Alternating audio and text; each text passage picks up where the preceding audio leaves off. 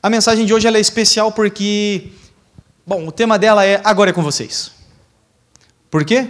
Porque durante vários domingos nós trabalhamos, é, passamos pelo Evangelho de Jesus segundo aos olhos de João, e agora a gente tem aí uma baita revisão zona para fazer. De tudo que a gente passou, com certeza, é, assim como João teve uma óptica e uma transmissão diferente é, do que Mateus, Marcos e Lucas tiveram, eu aqui também vou ter uma óptica diferente do que Rogério, Henrique, Natália, Vitor trouxeram para vocês. Então, por favor, tenham misericórdia da minha alma. Amém? Amém? Glórias a Deus. Então, tá bom. Pastor Jason trouxe a palavra viva, o verbo que se fez carne. Um, dentro, dentro desses aspectos de João 1.1, é, e nosso, nosso, nossa mídia ela pode ficar em João, pode ficar aberta, pode colocar João 1.1, é, e nós vamos pular depois de João 1, a gente vai pular para João 14. Você tiver sua Bíblia, você que é crente, eu trouxe uma Bíblia de papel. Uau! Aplicativo ainda, ó, aplicativo ainda não ainda não é perfeito, porque quando você aperta na página seguinte, ele não faz o barulhinho de página seguinte. O dia que eles fizerem aquele vai ficar perfeito. A gente vai passar rapidão por João, tá bom? Porque a Isabelle disse que eu não tenho 90 minutos para pregar. Eu pedi e ela me negou. Então, Vamos só com os 65, só que ela me deu. No princípio era o Verbo, e o Verbo estava com Deus, e o Verbo era Deus. Diferente dos outros evangelhos, quando você tinha lá uma genealogia, e essa parada genealógica é muito judaica, para eles era muito importante, não é? Jason, filho do Edivaldo, filho de Zé Cassimiro, de Caruaru, no destino, sim senhor, Sabe? Era importante. E aqui com meus amigos de Pernambuco também é importante, porque daí eu faço um link. Mas é uma coisa local. E ele extrapola esse universo, e aqui ele está falando para gentios. E para os gentios não fazia sentido nenhum falar sobre Davi, falar sobre Abraão, falar sobre é, todo mundo que passou para trás. Tá bom? E ele entra poeticamente e ungido, com certeza, pelo Espírito Santo. A voz, a palavra, e aqui a gente usa verbo em português, mas você vai ver em outros idiomas como é a palavra. A palavra estava, e a palavra criou, e a palavra esteve. E João 1,14, a sintetização desse primeiro capítulo. E o Verbo se fez carne e habitou entre nós, e vimos a sua glória como a glória do unigênito do Pai, cheio de graça e de verdade. Oh, meu Deus do céu, que coisa maravilhosa! O nosso Senhor Jesus andou nessa terra. O nosso Jesus padeceu das mesmas necessidades que a gente teve, fisiológicas, fome, sede, tudo mais. Quando, Deus estava, quando Jesus estava na terra, ele era quantos por cento homem? 100%. E ainda assim, 100% Deus. O que fica complexo é entender como que ele, sendo 100% Deus, ele pôde se esvair, se esvaziar de toda a carga divina. E aí, que Deus derrame a revelação no teu coração, a hora que você entender, você me explica. Porque isso é tremendo. Mas de fato, Jesus aqui nessa terra, ele era homem. E a gente vai ver, principalmente em outros evangelhos, quando ele estava falando com pessoas, e aí ele sabia como é que estava o coração das pessoas. E sabendo ele que estavam falando só para pegar ele, ele agiu dessa forma. Quando tem lá a pessoa que está moribunda à beira do caminho, sabendo Jesus como era o seu coração, sabendo Jesus como era a sua história. Como que Jesus sabia do passado daquela adúltera que foi buscar água no poço? Como que Jesus sabia?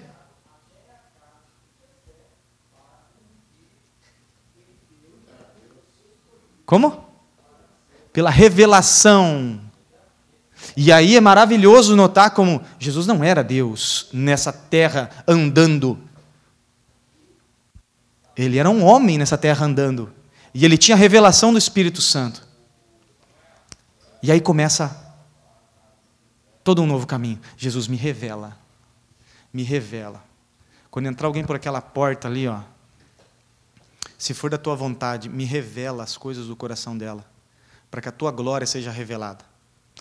Está orando aqui na frente, ó. Está orando, está impondo a mão na, na. Deus, se for da tua vontade, me revela. Para trazer palavra de bênção. Para que esse filho teu aqui não erre. Revelação. Um atributo divino dado pelo Espírito Santo. Que eu e você temos. Amém? Show. Mais adiante, pastor Vitor trouxe Jesus e Nicodemos, o encontro inesperado. Nicodemos era um fariseu. Um, fariseus eram como. Vamos pensar aqui na figura, tá? De um cardeal da Igreja Católica. Por que na figura de um cardeal da Igreja Católica? Nem no Papa. Por quê? Porque ele se veste com uma roupa que consegue ser ainda mais extravagante do que a do próprio Papa. Porque a deles, eles são cardeais, então eles são vermelhos. Chapeuzinho vermelho, uma roupona linda vermelha com dourado. Maravilhosa a roupa dele. E por onde ele passa, as pessoas olham. Cara, ali tem um cardeal, meu velho. Aí o pessoal até, né? É muita santidade, aleluia. Os fariseus eram assim. E aí, quando eles passavam com né, toda a indumentária bonitona deles, o, o, é, o lencinho, com toda aquela. aquele negocinho penduradinho assim, tudo que braganai assim. Lá, o povo. Opa, está vindo um homem de Deus. Está vindo um homem que é mestre na lei, alguém que estudou a Torá de frente para trás, trás para frente, conhece tudo que é profeta, leu até a parte de trás do pergaminho. Cara manja.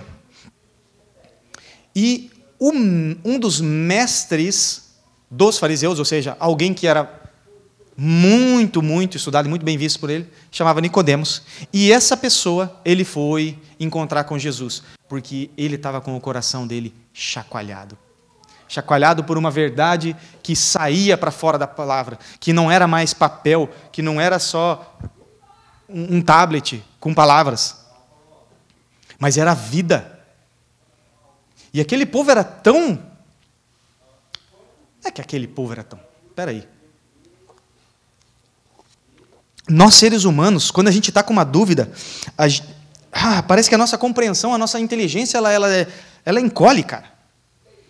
E aí Jesus fala para ele que é necessário nascer de novo. E a primeira coisa que aquele homem fala assim: olha, como pode um homem, como posso eu, sendo adulto, voltar ao ventre da minha mãe? Puxa, era óbvio que Jesus não estava falando disso. Mas você já não se pegou fazendo umas perguntas estranhas, assim também, bem bobinho? Um, estamos falando ainda ontem sobre pregar a nossa visão de manifestação divina para um muçulmano.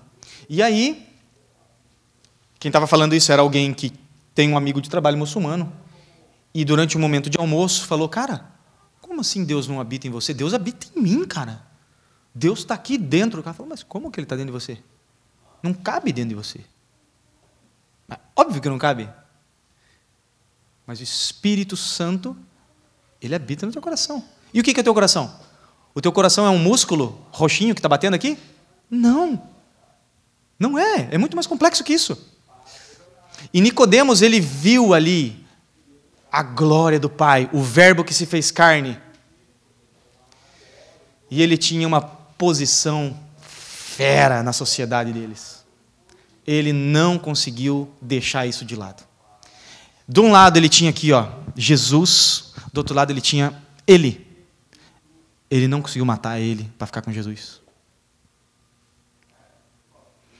Olha, se não todos vocês, a maioria de vocês já se matou para vir aqui. Deixou para trás tudo que era de mais importante. eu tinha caixas e mais caixas de Badulax, que o que não serviu para vender foi doado. Coisas que para mim eram muito importantes, coisas que, coisas que, que me fariam brigar com a Isabelle durante semanas, de tão importante que eram, e não tinham valor nenhum. E a gente deixou isso para trás, em prol de uma qualidade de vida. E graças a Deus não era isso. No meu caso, no caso da Isabelle, tinha a ver com um chamado. Uh!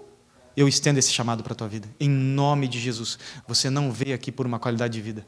Você veio aqui para semear fogo na vida das pessoas. Você veio aqui para trazer a palavra de Jesus para uma nação que esqueceu quem é Jesus. É para isso que você está aqui. E você sabe qual que é a, a promessa que, que Deus dá para você? Buscai, pois, o reino de Deus, e as outras coisas serão acrescentadas.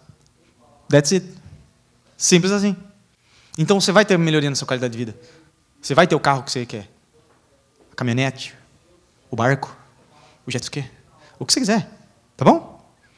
Mas vamos deixar quem a gente é em prol do Senhor. E vai ser maravilhoso, cara. Eu vou dizer para vocês por que, que, é, por que, que é maravilhoso, porque eu estou vivendo maravilhosamente. Sabe? E financeiramente, fisicamente, é óbvio que eu não tenho tudo que eu sonho, porque a gente nunca vai ter. Sabe? Outro dia, um bando de gente rica que, tá, que já não tinha mais o que fazer com dinheiro, eles falaram: vamos ver o Titanic. Pagaram uma nota, meio bilhão cada um, um quarto de bilhão cada um, para ir parar dentro de um troço que matou todo mundo. Esse é o ser humano, pessoal. Essa é a realidade do ser humano. Quando você não. O Halber pegou aquele carro lá no passado. Se bobear, se deixar, ele troca. Foi esse ano, não foi? Ano passado? Se deixar, ele troca de novo já. Porque assim, a gente é assim. A gente é assim. Meu carro está na metade do pagamento e eu fico olhando todo mês. Pô, será que não. Não vai. É, falta só mais três anos, a gente pode. A gente é assim. Mas quando a gente busca o reino de Deus, Deus acrescenta, Deus dá, Deus entrega. E sabe como é que você recebe as coisas? Chorando, cara. Você assim, Deus, eu não mereço. Você está tão feliz, cara. Você reconhece tudo que você não é perante Deus. E não tem alegria maior que essa. Depois o pastor Vitor, pastora Isa trouxe: Que amor é esse? E a gente poderia só cantar a canção que já respondia, né? Que amor é esse? Graça não tem interesse, não quer nem troca. Sua vontade é perfeita, é agradável para mim. Oh, meu Deus do céu, que coisa maravilhosa. Esse é o nosso Jesus que nos ama. E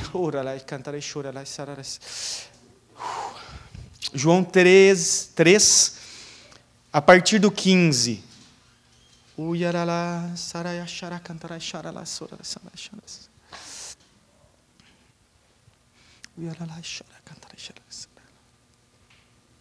Sabe, eu gosto muito de vocês. Qualquer um de vocês pode marcar o que quiser lá em casa. Sabe? Quiser fazer uma festa na casa de vocês, não cabe, vai lá para casa. Se você não quiser que eu fique na minha casa enquanto você estiver fazendo a festa, avisa. Daí a gente sai. Tá bom? Se vocês. Não sei, avisa, avisa, a gente dá um jeito, a gente faz. Mas, cara, se vocês pedirem um dos meus filhos, não vai rolar, velho. Não vai rolar, porque quando eu olho para aquele Lucão, aquele homem barbado, quase barbado, é, com espinho no rosto, quase querendo casar e me deixar mais velho do que eu já sou, é, e, e quando eu olho para Sofia, né? Com a diferença que ela ainda ama o Nhenê. É, mano, me vem um amor, me vem uma lembrança, e é claro, tadinha, ela é uma mulher já quase, né? Eu faço isso só para envergonhar ela e eu consigo. Me perdoa, Bibi, prometo que eu não vou parar. É, o que me vem na cabeça é aquele Luquinha gordinho, agora ele não é, né? Gordinho, sorridente, com dois, três dentes na boca, que eu pegava no colo, quando eu ainda tinha cabelo Chanel. A Isabelle não gosta da parte do cabelo Chanel, mas ela escolheu, ela casou com isso. É, me lembro de Sofia, com a bochechinha rosinha dela, assim, os cabelos enroladinhos para cima, porque ainda não tinha formado um cabelo para amarrar, né? Era maravilhosa. E aí fica difícil. Não dá para entregar eles, não. Não dá. Mas em João 3, a partir do 15, para que todo aquele que nele crê não pereça, mas tenha a vida eterna. Porque Deus amou o mundo de tal maneira que deu o seu Filho unigênito, para que todo aquele que nele crê não pereça, mas tenha a vida eterna de novo. Porque Deus enviou o seu Filho ao mundo, não para que o condenasse, não para que condenasse o mundo, mas para que o mundo fosse salvo por ele. Tinha uma razão, tinha um plano. E desde aquele animal que foi imolado lá na fundação do mundo, para que Adão e Eva tivessem uma cobertinha, desde daquele momento o plano de salvação já estava pronto para mim e para você. E uau! É impossível, impossível para mim assistir algumas cenas do seriado famoso da atualidade aí, The Chosen. É impossível passar por algum, algumas cenas sem chorar. É impossível. Impossível porque eu conheço o que está escrito na Bíblia. E porque aqueles moços lá que estão fazendo aquela série lá, eles têm uma capacidade de atuação maravilhosa. Então, quando eu vejo um Jesus demonstrando amor para com Judas, a gente é muito visual, né? Quando a gente, cara, como aquilo me choca. A gente vê a a profecia de Isaías. Te chamei pelo teu nome, não temas, tu és meu.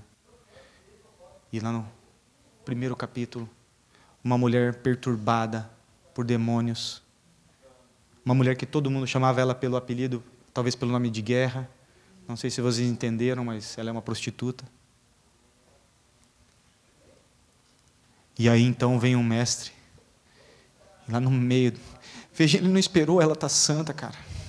Ele não esperou ela está numa dignidade. Ela não, não esperou que ela tivesse um status de fariseu para chegar. Ele foi lá, no meio da desgraça dela, e chamou ela pelo nome.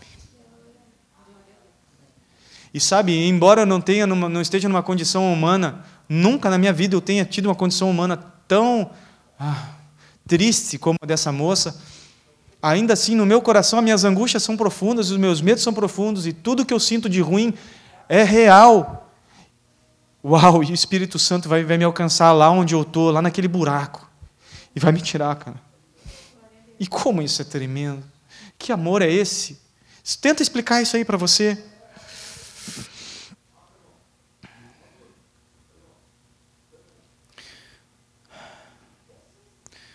João 3:20, só um pouquinho para frente aí, a gente estava no 17, versículo 20.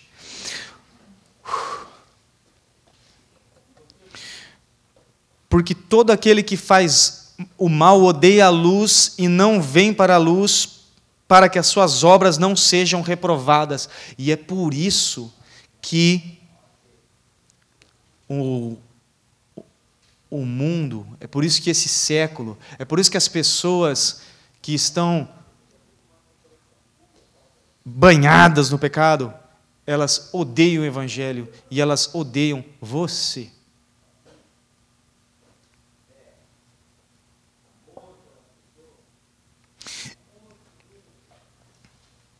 E a gente vai ler isso daqui a pouco. O mundo odeia você, porque você traz uma palavra de remissão. E existe sobre esse povo correntes amarrando eles, e segurando eles, e travando eles. Tem gente que tem pecadinho de estimação. E infelizmente muito de nós traz isso ainda para a igreja. Tem muita gente que tem pecado de estimação, gente que gosta do pecado. E aí, claro, cabe a Deus trabalhar no coração de cada um de nós esse esses pecados cotidianos. Mas, falando especificamente daqueles que estão embrenhados, eles odeiam você. Quem está numa religião ocultista te odeia. Te odeia. É simples assim. A filosofia que ele vive, ela odeia a filosofia que você vive. Simples assim. E a nossa postura é amar a eles, é devolver bênção na vida deles, é trazer graça sobre a vida daqueles que hoje estão, estão trazendo maldição para nós. Sabe por quê?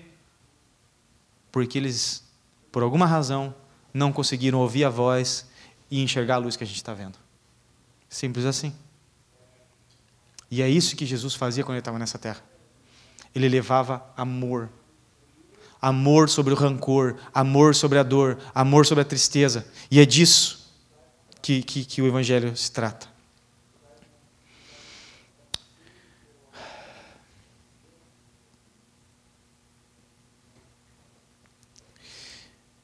Jesus é a fonte da vida eterna. E a gente vê isso em, em, passando por João em dois tempos distintos. A gente vê no capítulo 4 e no capítulo 7. No capítulo 4 a gente vê Jesus na, na, no poço, é, na, na passagem com a samaritana, e ali ele fala para ela: Olha, se você soubesse da água que eu tenho para beber, você não pediria. Não seria eu pedindo água para você, mas você pedindo para mim. E no capítulo 7, ele vai confirmar isso. Aquele tem água viva nele, de si jorrará fontes de águas vivas. Fontes de águas vivas. Então, olha só, você veio aqui para trazer água. Água viva. Não é água para um país que é talvez a maior reserva de água natural do mundo água potável. Não é. É água viva. É água que vai trazer mudança para a vida dessas pessoas. É água. Veja, se você pergunta para essas pessoas aqui se elas são felizes, todas elas, ou a maioria delas, vai dizer que sim. Sabe por quê? Porque o nosso conhecimento, nossos sentimentos, nossas ações, elas são limitadas pelo nosso conhecimento. E quem só conhece os restaurantes daqui, acha que os restaurantes daqui são bons. Aí eu pergunto a vocês, brasileiros, são bons? Mas, ah, pode ter alguma coisinha que agrada. Mas eu passei só três semanas no Brasil e comi melhor do que cinco anos aqui no Canadá. E tentei não repetir lugar para não cometer o pecado de repetir lugar. Aleluia. Então, assim, você fala, você é feliz para esse povo? Sim, é feliz. Tá bom. Qual foi a última vez que você ouviu sua vozinha? Ah, minha vozinha está numa casa de, de, de, de, idoso. E o teu vozinho? Está ah, numa outra casa de idoso, que eles se odeiam. Hum, teu pai? Ah, teu pai, meu pai mora com a Blonde, lá e não sei aonde. E a sua mãe? Mora com o Chom, lá e não sei aonde. Irmão, você tem? Ah, eu tenho. Eu tenho um com o pai, tenho um com a mãe, e tem um que eu considero muito, que é da, da Blonde que ele teve lá em 2010. Veja. O pessoal não tem lastro familiar. Lastro. Não é laço, é lastro. Lastro é aquilo que, que né, te dá apoio, te dá suporte. Né? Uma empresa que tem lastro, ela faz investimento. Porque o que é o lastro? Lastro é grana. Uma família que tem lastro, ela tem aqui os, os, os, os cotovelos fechados um com o outro. Aqui uma laranjeira. Vocês conhecem a laranjeira da nossa igreja aqui? A Karine ela tem uma família maravilhosa na metrópole, chama São José dos Pinhais, região metropolitana de Curitiba. E a família dela, cara, ali tem lastro. Uma família imensa de gente que se ama, que faz encontro anual, que Deus o livre, chega a parar o trânsito da cidade. Porque é muita gente chegando, cara, é muita gente chegando. E aí, tem gente que, assim, tem umas histórias de família muito estranhas, sabe? O cara, ele quer tanto entrar para a família dela, que ele tenta namorar com uma prima, não dá certo, ele vai tentar namorar com outra, o importante é que uma hora ele casa e ele entra para a família. E isso é laço familiar. Povo daqui não tem isso, minha gente. E aí eu te digo, eles são felizes. Não tem como ficar feliz sem restaurante. Não tem como ficar feliz sem família. Não dá. Impossível. Muito bom. Jesus é o pão da vida. No capítulo 5, versículo 35. Ele disse: Eu sou o pão da vida. Aquele que vem a mim não terá fome, e quem crê em mim não terá sede. Oh, glória a Deus. E aqui eu, parafra... eu faço uma. O seguinte: Jesus ele veio numa região em que tinha pão, certo? Que era o Oriente Médio. Eles eram acostumados a colher o trigo e fazer o pão.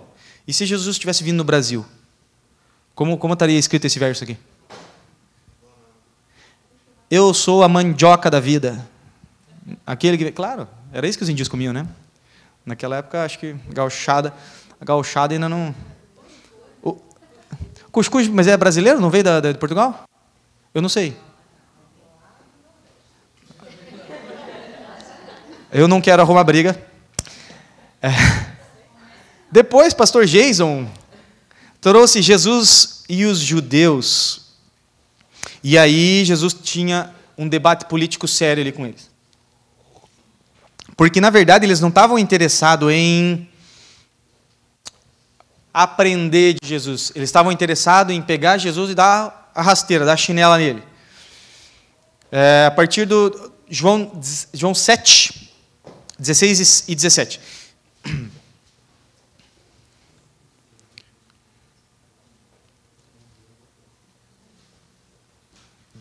Jesus, o tempo passou assim. Cara, sério. Meu Deus. Então tá bom. Então tá bom. Tá Todo mundo está com fome então. Rapaz. E Jesus respondeu: A minha doutrina não é minha, mas daquele que me enviou. Se alguém quiser fazer a vontade dele, pela mesma doutrina conhecerá se ela é de Deus ou se eu falo de mim mesmo. Irmão, você quer pregar para os seus amiguinhos? É só não falar de você mesmo. É só falar daquele que te enviou. E aí o Espírito Santo vai testificar na vida daquela pessoa. That's it. Daí para frente, é só hora extra. É ensinar, é discipular. Mas a base é essa. Jesus é a luz do mundo. Jesus é aquele que abre os olhos dos cegos. Jesus é o bom pastor. Jesus é aquele que devolve a vida. E aí então, a pastora Rogéria trouxe Jesus e os discípulos e algumas coisas maravilhosas. A revelação do Espírito Santo. Capítulo 15, versículo 1. Jesus é a videira.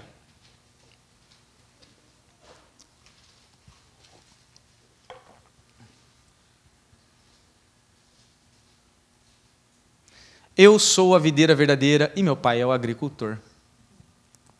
Que verso mais lindo para você colocar no teu stories do Instagram hoje, hein? Caraca! Eu sou a videira verdadeira. Todo mundo sabe que eu, já viu um, uma, uma, videira, um pé de uva? Sabe? Ela, ela é uma, uma, uma planta da família das trepadeiras. É isso, né? Ela é tipo chuchu, tipo maracujá. Graças a Deus, jaca não é uma trepadeira. Né? Imagina só. Caindo na cabeça, pessoal.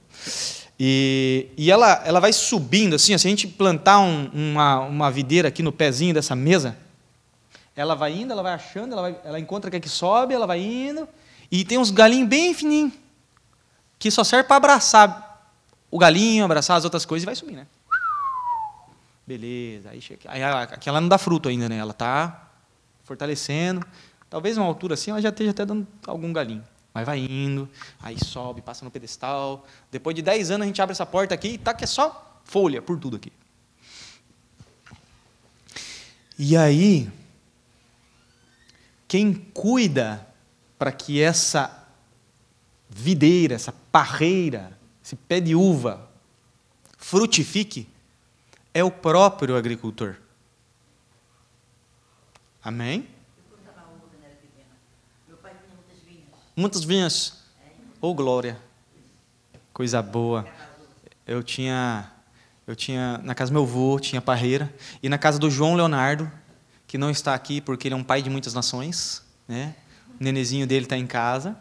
Então, ele, ele, ele, também tem uma videira. É, é muito legal. Com uva todo ano lá. E quem cuida é o agricultor. Fechado? Não é a gente que cuida. A gente é a planta. A gente é a planta. A planta, ela não, não conflita com a planta. A planta não briga com a planta. A planta ela não fica triste com a planta. A planta é a planta.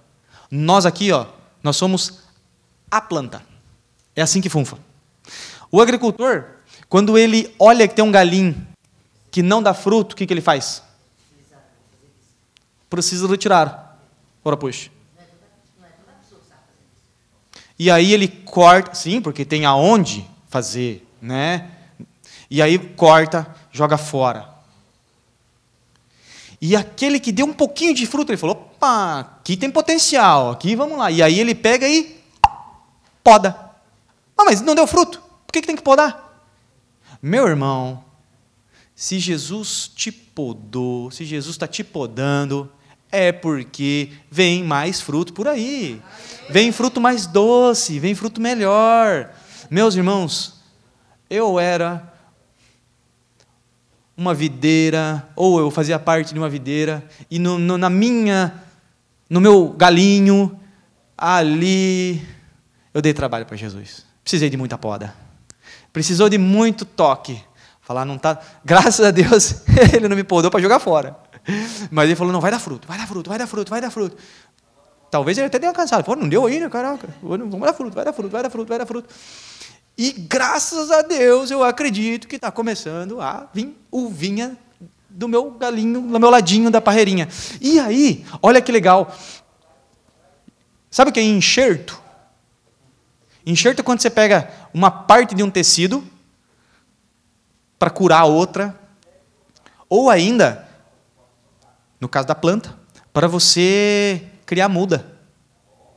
E aí, o agricultor vai lá e tira um galinho, faz um cortinho lá no pé da vida, lá, lá, que não tem nada a ver com a história.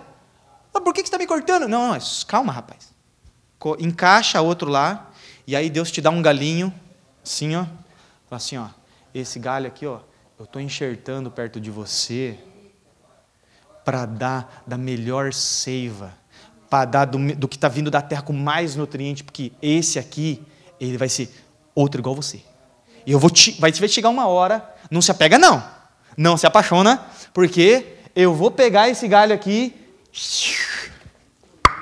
e vou plantar ele aqui, ó.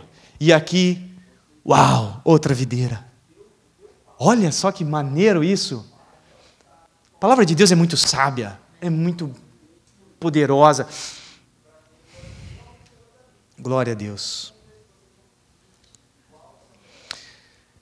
Entramos no capítulo, nos capítulos finais, aonde a gente fala de Jesus morreu, Jesus ressuscitou. Um, e aí, a gente vai ver algumas coisas em, em João, no capítulo 18 e 19, não, não vou nem. É, só vou passar rapidinho aqui, tá bom? É,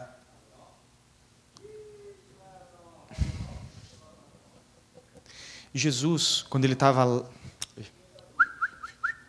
Quando Deus deu a palavra a Moisés para que fosse libertar o povo, lá com Faraó, era necessário que ele apresentasse um nome para Faraó, porque era a cultura local. Um Deus tem um nome, e se você sabe o nome do seu Deus, você domina ele. Era isso. E aí, sabendo disso, sabendo, quando quando Moisés fez a pergunta sobre o nome, Deus, sabendo por que, que ele estava fazendo, ele disse: Eu sou. Eu sou, está te mandando. E lá, quando, na presença de Faraó, quando o Faraó pergunta qual é o nome do seu Deus, é Eu sou. E aí,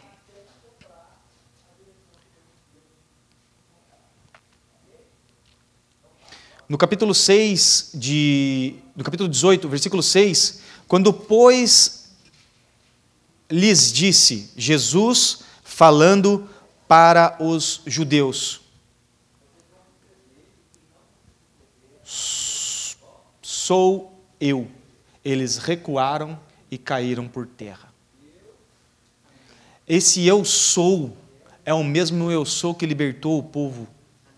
E é por isso que quando Jesus ele falava algumas coisas, a gente passa pela leitura bíblica que talvez a gente, se a gente não se apega aos detalhes da coisa, passa batido.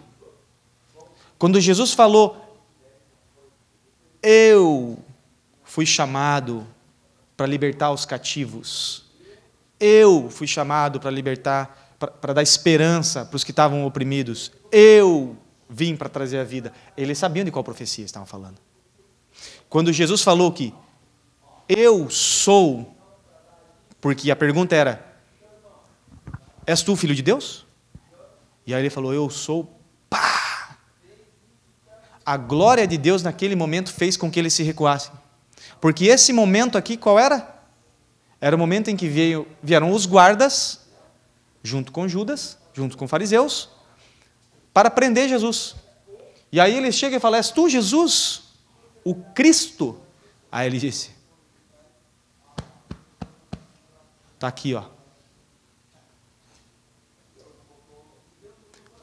Em vários outros momentos, Jesus ele esquivou. Ali era a hora. E quando ele disse que ele era, todos caíram. Porque Jesus não fugiu? Não era para fugir, era a hora dele. Então, irmão, pega essa chave aí. Na tua hora de ir para a cruz, vai. Na tua hora de carregar a cruz, vai. E vai louvando a Deus. Então louve.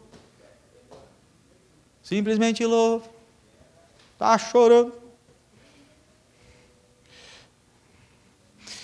Amém. E a partir do capítulo 20 e 21, nós vamos, nós vamos tratar da ressurreição e da aparição de Jesus para os, os discípulos. Um, e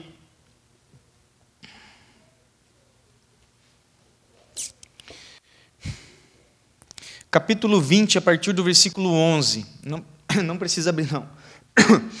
E Maria estava chorando fora, junto ao sepulcro. Estando ela, pois, chorando, abaixou-se para o sepulcro e viu dois anjos, vestidos de branco, assentados onde jazera o corpo de Jesus, um à cabeceira e outro aos pés. E disseram-lhe eles: Mulher, por que choras? Ela lhes disse: Porque levaram o meu Senhor, eu não sei onde puseram. E tendo dito isso, voltou-se para trás e viu Jesus em pé, mas não sabia que era ele. E ele disse: Mulher, por que choras? Quem buscas? Ela, cuidando que fosse o jardineiro, Disse-lhe: Senhor, tu o levaste? Dize-me onde pusesse, e eu o levarei. E aí, então ela chamou ela pelo nome, Maria. E ela voltando-se disse: Rabone, significa meu mestre. Meu Deus do céu, como é bom ouvir o Senhor falando Jason. Como é bom ouvir o Senhor falando meu nome. E não tem como não ouvir a voz dele, não tem como não notar que é a voz dele. Às vezes a gente quer confirmação, porque a gente é tão incrédulo. A gente fala, ô oh, Senhor, me traz. Calma meu coração no meio dessa ventania toda, no meio desse fogaréu todo, desse fogo cruzado. E como é bom ouvir a voz do Senhor. E é sobre ouvir a voz do Senhor que se trata o capítulo de João. Vamos ficar em pé para dar aquele ar de fim de culto aquela cara de que está acabando. Oh Deus, glórias a Ti, Jesus.